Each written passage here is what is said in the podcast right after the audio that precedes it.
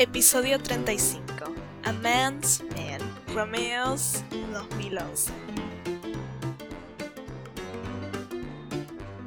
Bienvenidos al episodio número 35 de Pelis para Casita. Mi nombre es Belle y es un gusto conocerles. Bien, por el nombre puede parecer una versión de Romeo y Julieta, pero no.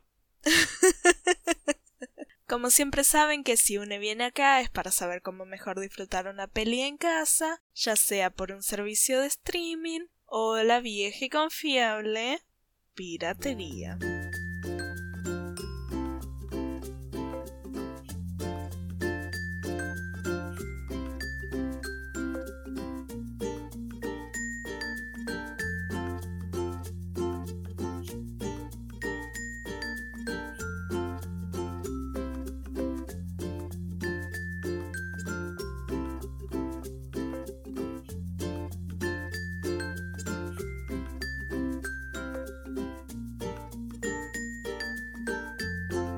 Ok, esta la vi una vez hace mucho, mucho tiempo. Y por lo que recuerdo, uno de los chicos me molestó mucho al principio. Tengo que aclarar que uno de los chicos es trans y lo menciono ahora porque es bastante heavy en lo que es disforia de género. Lo hablan durante toda la peli, pero como que en un momento se centralizan y se enfocan en eso. Bueno, eso uno. Dos, hay un momento en que hay un intento de violación, pero ambos están con ropa y el protagonista le da una buena paliza antes de que pase nada más grave. Eh, dicho eso, recuerden que es una peli con final feliz y si se quieren saltear esas partes, está re bien. ¿Ok? Ok. Romeos es el título en inglés. Romeos. Anders als du Denkst es el título en alemán.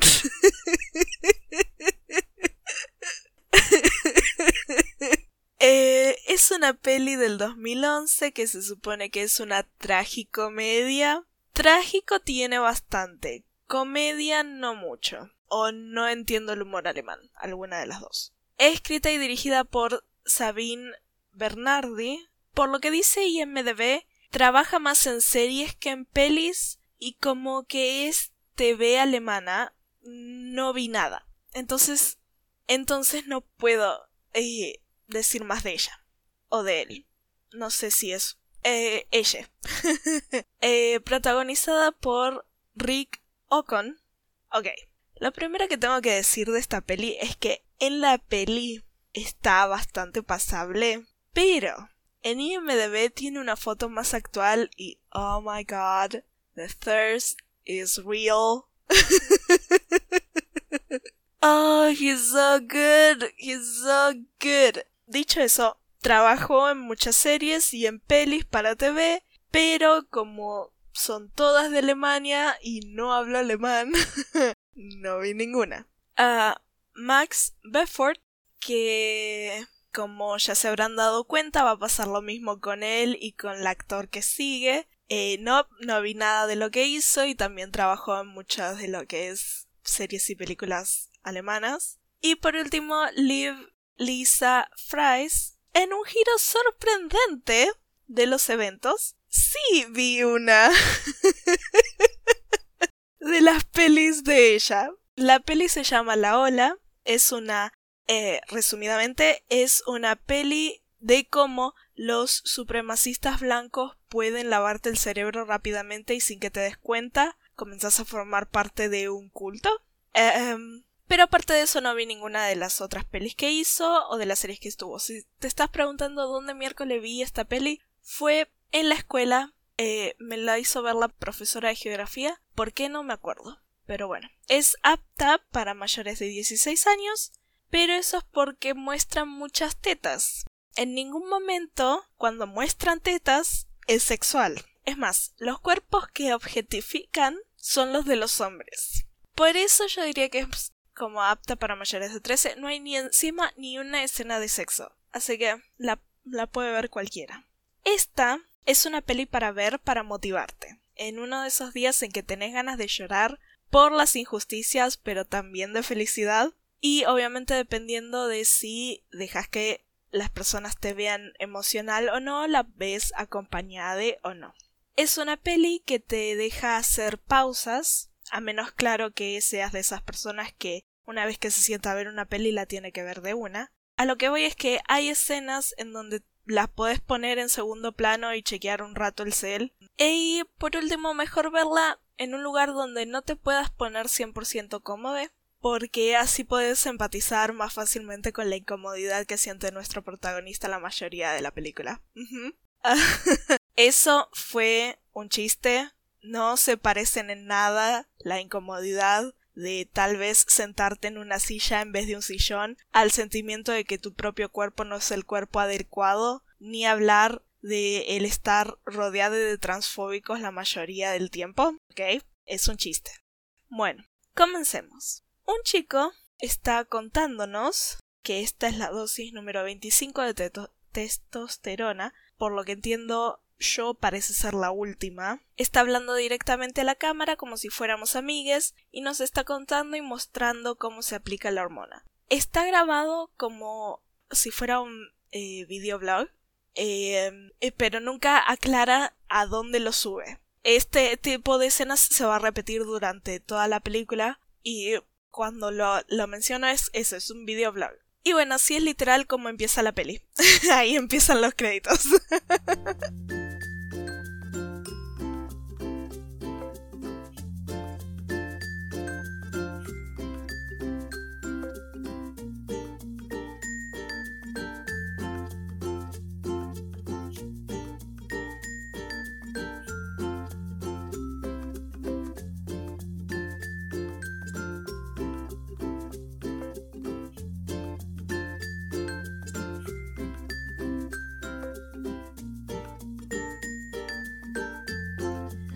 Cosas que hay que saber, aka spoilers. Si no quieres spoilers, te recomiendo que vayas a la sección parecidas pero no tanto. Nuestro protagonista está llegando a una residencia y empieza dejando las cosas en su cuarto. Va al baño a dejar las cosas del baño y una chica sale de la ducha, obviamente grita y se tapa cuando lo ve y cortamos a una escena donde nuestro protagonista está junto con un grupo de chicas hablando con la coordinadora de la residencia. Ella presenta a Lucas, Rick, nuestro protagonista. La coordinadora dice que fue un error, que fue un traspapeleo, eh, que él haya terminado en la residencia de chicas. Ella pide que tengan paciencia, que mientras se resuelve la situación, les pide que lo hagan sentirse bienvenido, etcétera, etcétera. Después de que termina esta pequeña charla, la coordinadora aparta a Lucas y le dice que en verdad lo siente,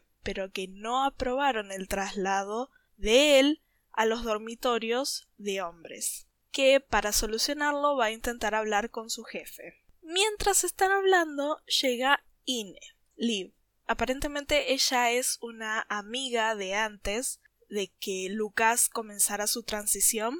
Este es un punto importante porque aunque Ine mayormente apoya a su amigo, ella usa su nombre anterior a veces sin querer y a veces a propósito. Y medio me molesta, pero medio la hace un personaje más real. Eh, volviendo. Ine está sorprendida con el cambio eh, no le dice mucho más allá de eso, eh, se abrazan, pero lamentablemente Ine tiene que ir a trabajar. Por lo que tengo entendido son residentes de enfermería o trabajo social o algo por el estilo. Lucas vuelve a su, habitación y se eh, saca algunas cosas del bolso para ejercitar y nos muestran que tiene un cuaderno con todas las medidas para ver el progreso. O sea, tiene eh, bíceps, piernas, pecho, lo que sea, todo medido. Eso eh, me hace acordar a otro tipo de problemas que puede llegar a tener una persona cuando... Eh, dejémoslo ahí. Ya es de noche cuando vuelve Ine y va a la habitación de Lucas a invitarlo a salir. Lucas lo duda un momento, pero ella lo convence de que sí tiene que salir. Ahí conocemos a algunas de las amigues de Ine. Sven, una chica X, y Fabio, Max. Van a una fiesta llena de gente y Lucas no se siente cómodo. Quiero que quede claro, para este punto sabemos que Ine es lesbiana, Sven y Fabio son gay, e Ine puede quedarse con cualquier chica que ella quiera. y obviamente nadie sabe que Lucas es trans. En un momento, Lucas va al baño y piensa que está solo, entonces está por hacer pis y deja su pene prostético en el borde de la bañera, pero lamentablemente había alguien en la bañera, detrás de la cortina. Lucas se apresura a intentar agarrarlo, pero la otra persona es más rápida, entonces Lucas apaga la luz y se va corriendo antes de que puedan saber que es él. Y esta es una de las escenas que no me gusta.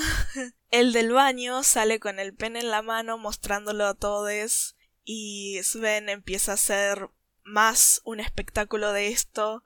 Entonces Ine les grita que dejen de jugar con el pene, pero Lucas tiene miedo de que se den cuenta de que es de él, entonces vuelve a iniciar el espectáculo. Es eh, una de esas escenas que como que te rozan del lado equivocado. Mm. Después de esto, Lucas se fue afuera a fumar y a esperar a que termine la fiesta y lo lleven. Y ahí ve que del auto en que les trajeron sale Fabio en pelotas. y quienes estaban adentro del auto lo dejaron afuera. Fabio se le acerca y empieza a hablar. Fabio le pregunta que qué está haciendo acá afuera, ¿no es cierto?, con esta noche tan fría y Lucas le dice que nada, congelándose. Cuando salen los otros dos tipos del auto, Lucas está un poco, sorprendido, no porque sean tipos, sino porque el auto es recontra super chico. y Fabio vuelve con Lucas y mientras está poniendo la ropa, hablan un poco y Fabio medio como que admite que era más sus, los otros los otros dos teniendo relaciones y él estando ahí. Bueno, Lucas aprovecha para echarle una miradita, ¿no es cierto? Pero no tanto como de calentura, sino más de como maldición, ¿por qué vos podés tener este cuerpo y yo no? Em, así como de envidia, ¿viste? Es, una vez que vos te la viste a vos misma esa mirada, sabes reconocerla en otra gente. Fabio le hace más preguntas a Lucas, y porque Fabio no sabe diferenciar la mirada de envidia de la otra mirada, la de calentura, piensa que Lucas le está tirando onda. Al fin y al cabo, le hace más preguntas para conocerlo mejor, porque está viviendo en la residencia, etcétera, etcétera. Fabio le dice que le gusta la campera de cuero que trae puesta Lucas, que si se la deja probar. Lucas, que está medio indeciso, no no quiere darle la campera porque siente que la ropa que trae puesta no le cubre bien la figura, pero Fabio lo convence. Acto siguiente, Fabio le roba la campera. Empezó inocentemente con un uh, atrápame si podés. Y después de dar dos pasitos atrás salió corriendo a toda velocidad, a tal punto que Lucas lo perdió de vista. Esa noche hace una entrada en el blog como el, al principio de la peli diciendo que está teniendo pesadillas, que piensa que pueden ser las hormonas y que quiere saber si alguien más le puede compartir su experiencia. Lucas empieza su día ejercitando y tomando notas. Después va al hospital donde está trabajando. Obviamente las chicas se aprovechan para darle todas las cosas más pesadas para llevar y él se siente un as haciéndolo. Lucas se encuentra con Ine mientras está llevando las cosas y para mostrarle lo fuerte que es, le da la mano y se la estruja bien, bien fuerte. Se ríen un poco y Lucas aprovecha para disculparse por cómo actuó en la fiesta. Acá, Ine lo llama por el nombre incorrecto. Lucas la corrige y ella le dice algo así como sí, como sea. Y después de esto nos enteramos que hace como un año que no se ven la escena siguiente es que Lucas está junto con la coordinadora en la oficina del jefe de la coordinadora y el jefe no sabía nada de Lucas. O sea, lo conocía Lucas solo por papel. em, y mucha de la información respecto al nombre y género estaba desactualizada, ¿no es cierto? Entonces, cuando lo ve, se sorprende de tener a un hombre enfrente y no lo que él pensaba que iba a ser, una mujer disfrazada de hombre tal vez.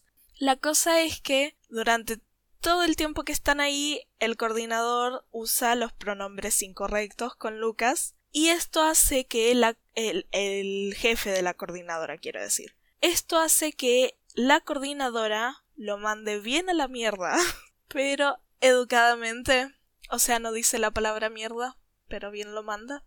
El jefe le dice que él podría hacer algo para acelerar el proceso del cambio de dormitorio si se disculpan. Y Lucas le dice que sí, obvio, pero la coordinadora se levanta y se va. Lucas la sigue y le ruega, le ruega que vuelva a la oficina y que se disculpe. Y la coordinadora le dice que no, porque Lucas se merece que lo traten con respeto y no como lo estaba tratando este tipo.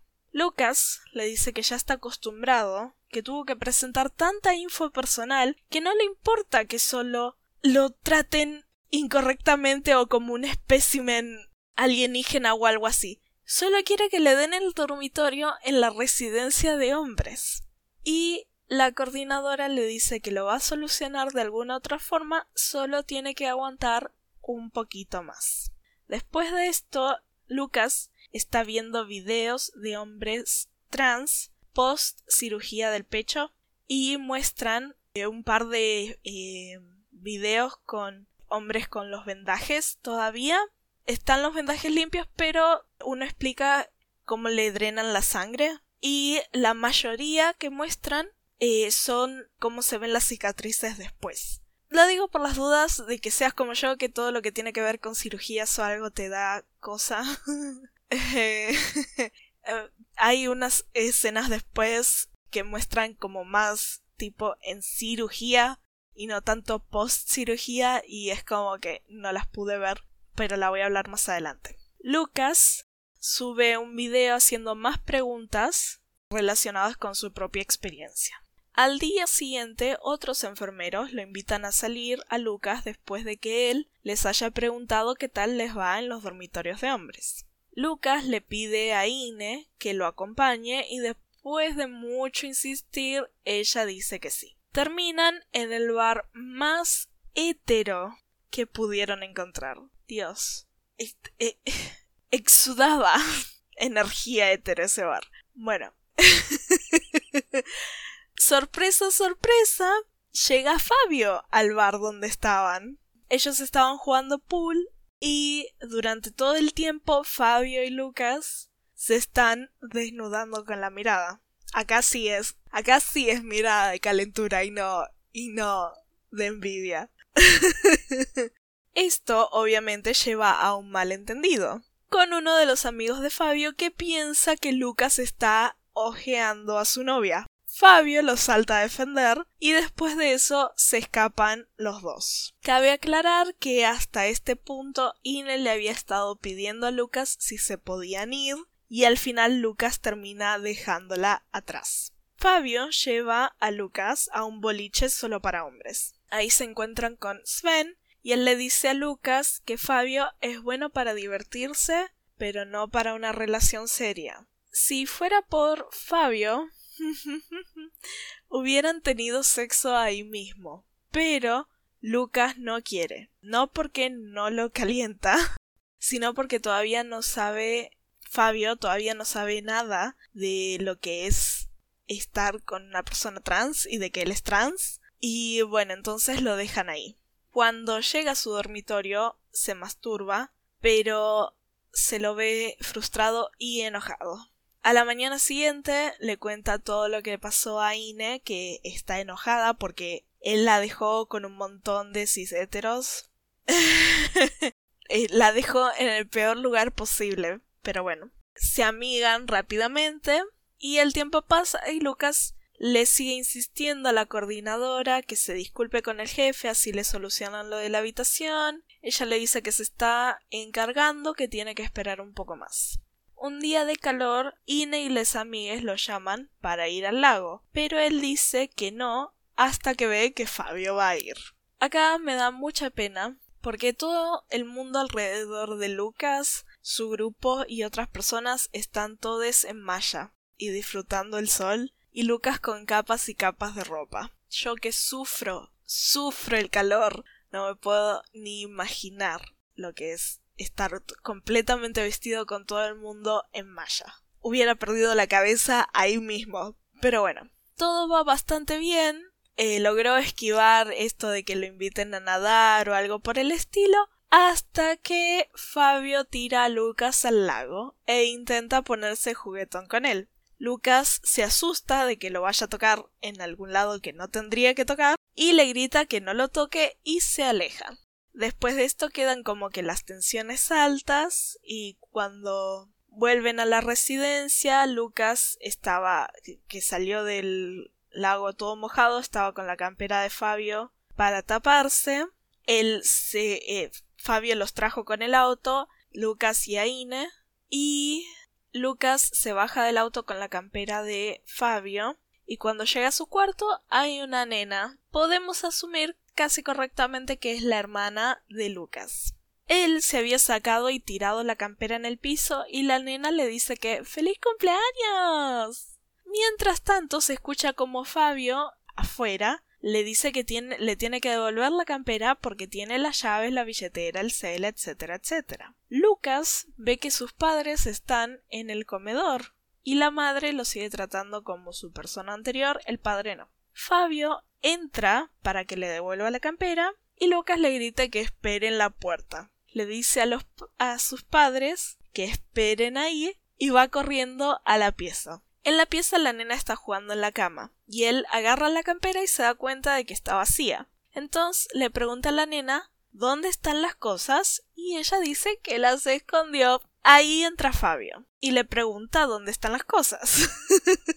Lucas, mientras tanto, le había dicho a la nena que tiene que decirle que es su hermano, que no se olvide que es hombre y aparentemente la nena está del lado de la madre. Fabio entretiene a la nena mientras Lucas busca las cosas en la habitación rápidamente y lo saca antes de que la nena pueda decir mucho. Mientras lo está sacando, los padres se acercan a preguntarle qué le pasa y la nena se pone a gritar de que está cansada de mentir. Fabio se estaba yendo mientras Lucas distraía a los padres y entonces la nena que seguía gritando grita que Lucas es trans. Obviamente no lo dice así, lo dice con palabras mucho más hirientes, lo que es suficiente para que Lucas se enoje y le dé una cachetada. Después de eso, Lucas se encierra en su habitación. Tiene una mini crisis donde empieza a destruir las cosas de su pieza y la está pasando muy mal. Y la verdad, te llega a dar un temor por él, por si hace algo, por... Eh, en este momento la música de la escena y las tomas es perfecta porque la verdad te da miedo, te da a entender de que está en un punto muy bajo Lucas y te da miedo de que pueda llegar a hacer algo de que después no pueda deshacer. Por suerte, no pasa nada. Y Lucas duerme esa noche con Ine. A la mañana siguiente, Lucas sigue con los ejercicios y pasa el tiempo mientras los días van volviendo a la normalidad hasta que se encuentra con Ine y Sven y él le dice que Ine le contó todo. Y Lucas lo mira como ¿qué? y él le dice sí, me contó que terminaste con Fabio. Y Lucas queda como ah, sí, sí, carita triste. Lo invitan a salir, porque es aparentemente sábado a la noche, pero él no quiere. Lucas está ahora eh, escribiendo mails a distintos docs para ver cuál le conviene para hacerse la operación de pecho. Acá tengo que decirles que es la escena de la que hablé antes. Muestran imágenes de cómo realizan las operaciones y como dije a mí todo lo que tiene que ver con operaciones me impresiona, así que tuve que mirar para otro lado. Pero si no te molestan, no son muy fuertes. Solo eh, muestran partes de la operación. Llega la coordinadora a visitarlo y le dice que estuvo hablando con el coordinador de la residencia de hombres y accedieron a darle una habitación sin que se entere el jefe de ellas. Lucas va con Ine y Sven a un bar donde la cantante es una drag queen y ahí se encuentran con Fabio. Fabio se le acerca y medio enojado le pregunta que quién sabe que es trans. Lucas le dice que Ine solamente. Sven y el novio se le acercan a ellos dos y le preguntan a Lucas si está bien y Lucas le dice que sí, que no se preocupen y Sven le dice que esto es típico de Fabio, el querer buscar pelea después de que terminan. Después de esto, Fabio, Sven y el novio de Sven empiezan a hacer comentarios transfóbicos sobre la drag queen y con cada comentario Fabio lo mira a Lucas. De cualquier forma, Fabio parece estar de verdad interesado en lo que es la experiencia de Lucas, pero de esa forma en que creen que pueden hacer cualquier pregunta para que vos que estás ahí les eduques y em, después ellas pueden decidir si van a tratarte como una persona o no. Obviamente Lucas se enoja, lo manda a freír churros y se va. Después de esto, Lucas se muda a la residencia de hombres y oh Dios, es horrible. O sea, hay basura por todos lados. La suciedad se, se, se siente en el aire. Nada de decoraciones. Gracias que en el área común tienen una mesita, un par de sillas y un sillón. Nada más. Cuando Lucas se pone a limpiar su habitación, el resto de los hombres se burlan de él por limpiar.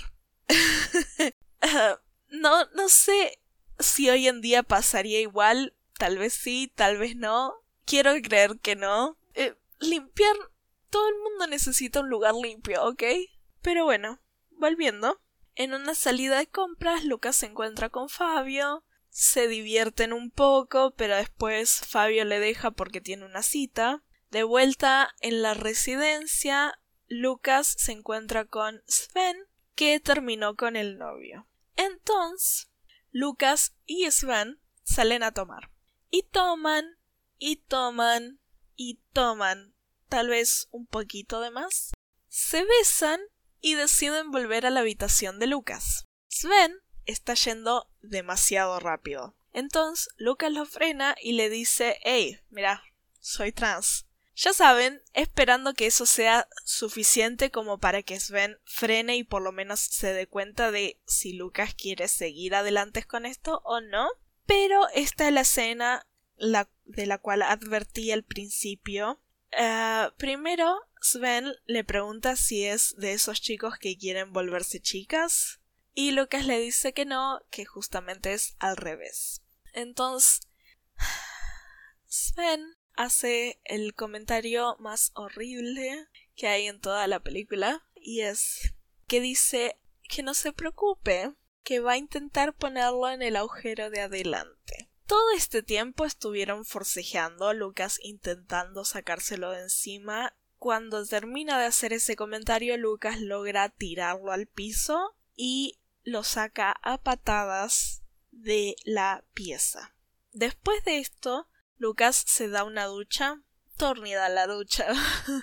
Al día siguiente, Lucas está limpiando su habitación y lo viene a visitar Fabio. Por alguna razón, Fabio se muestra muy amable y amigable con Lucas y hablan un poco de hacer ejercicios y Fabio le muestra cómo hacer uno para los tríceps y a partir de este punto en la peli Fabio se empieza a comportar como una persona decente y todo parece ir bien hasta que un par de tiempos se empiezan a burlar de ellos dos juntos. Y Fabio, que tiene una masculinidad frágil, quiere empezar una pelea, pero se resbala y entonces se va. Lucas lo persigue y en el camino se tropieza con Ine. Ella se enoja y le dice que lo prefería a él como era antes, obviamente usando el nombre anterior y todo. No explican cómo, pero Lucas termina en la casa de Fabio para disculparse y ahí se encuentra con que Fabio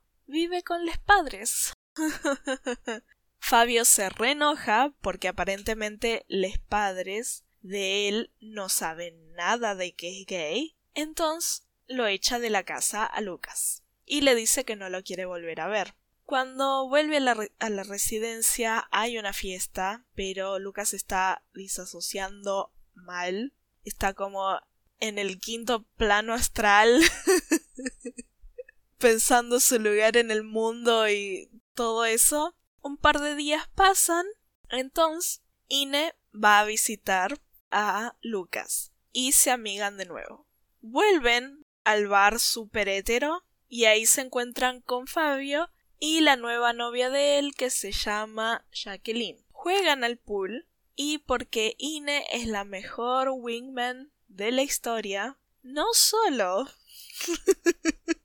no solo se levanta Jacqueline, sino que también logra que Fabio y Lucas vuelvan a estar juntos. Cuando Fabio los lleva de vuelta a la residencia, Jacqueline sale disparada del auto porque se acaba de dar cuenta que llegó con uno y se va con otra. Em, y bueno, Lucas aprovecha y le da un beso, y Fabio se lo devuelve. Vuelven a la habitación de Lucas y él ahora se siente más seguro y lo único que muestran es a Fabio completamente desnudo y después los dos se ponen bajo las sábanas. Termina la peli con un video para el vlog que tiene Lucas y nos muestran que ya está operado del pecho y que por fin, por fin puede disfrutar el verano como se debe, con la menor cantidad de ropa posible. Fin. Como dije, tiene un final feliz. La primera vez que la vi era una adolescente que recién estaba entendiendo lo que es la comunidad LGBTQ y como que me dejó re triste eh, que ellos no terminaran juntos. Pero viéndola de vuelta, ahora, puedo apreciar mejor el final. Y la verdad es que se le renota cómo se sacó un peso de encima al final, cómo se siente mejor consigo mismo y me encanta. Simplemente me encanta. Es, es algo que yo ansío tener. Conformidad conmigo misma. Ah, sí, me salió femenino.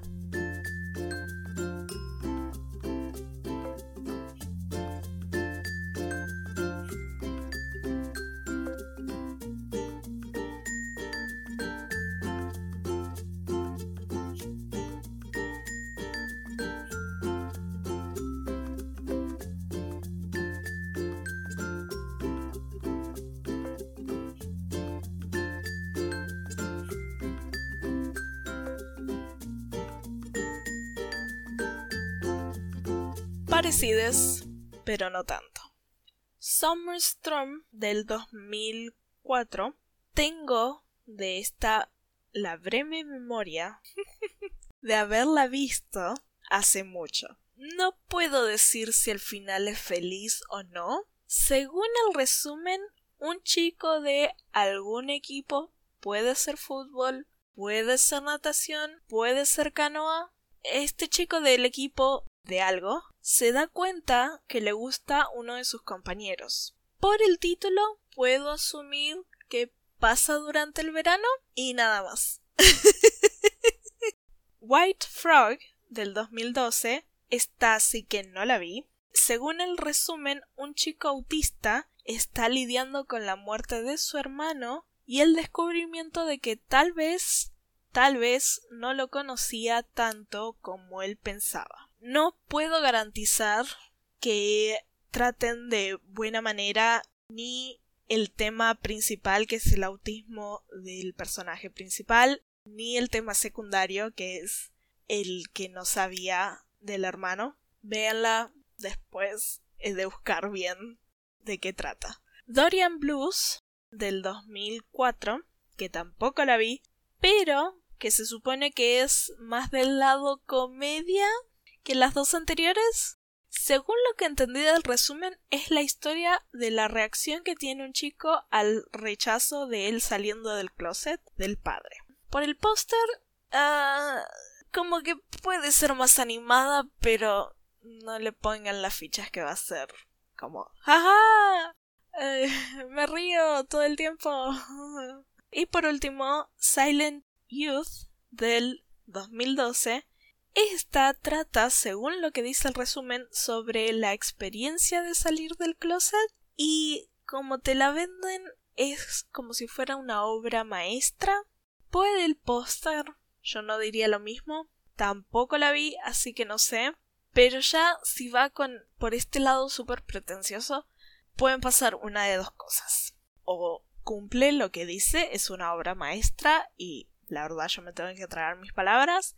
O lo que yo estoy casi segura va a pasar, hacen todos estos que se supone que son escenas poéticas y que tienen que eh, llevar a uno a pensar sobre uno mismo y sobre cómo se siente el personaje y todo esto. Y una película que dura una hora y pico se termina siendo una carga de casi cuatro horas. Y nada.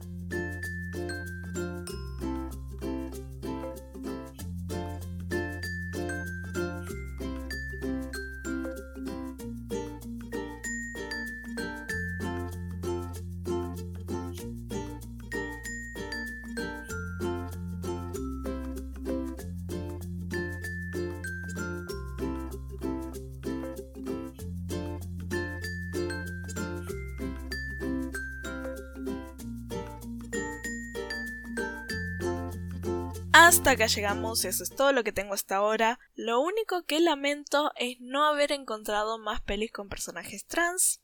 Estoy segura de que las hay, pero me quedé sin tiempo, por eso elegí estas pelis para parecidas pero no tanto. Como siempre, mis fuentes fueron IMDB y Wikipedia, además de haberla visto unas dos veces. Como dije, es un toque fuerte, o mejor dicho, real en lo que es la temática entonces hay que verla sabiendo los límites de cada una. Por último, no te olvides de seguirme en Instagram arroba bajo podcast y en Twitter arroba podcast y en bajo ppc. Si te quedaste hasta acá, gracias por escucharme y espero haberte acompañado, aunque sea solo un rato. Nos vemos pronto. Chao, chao.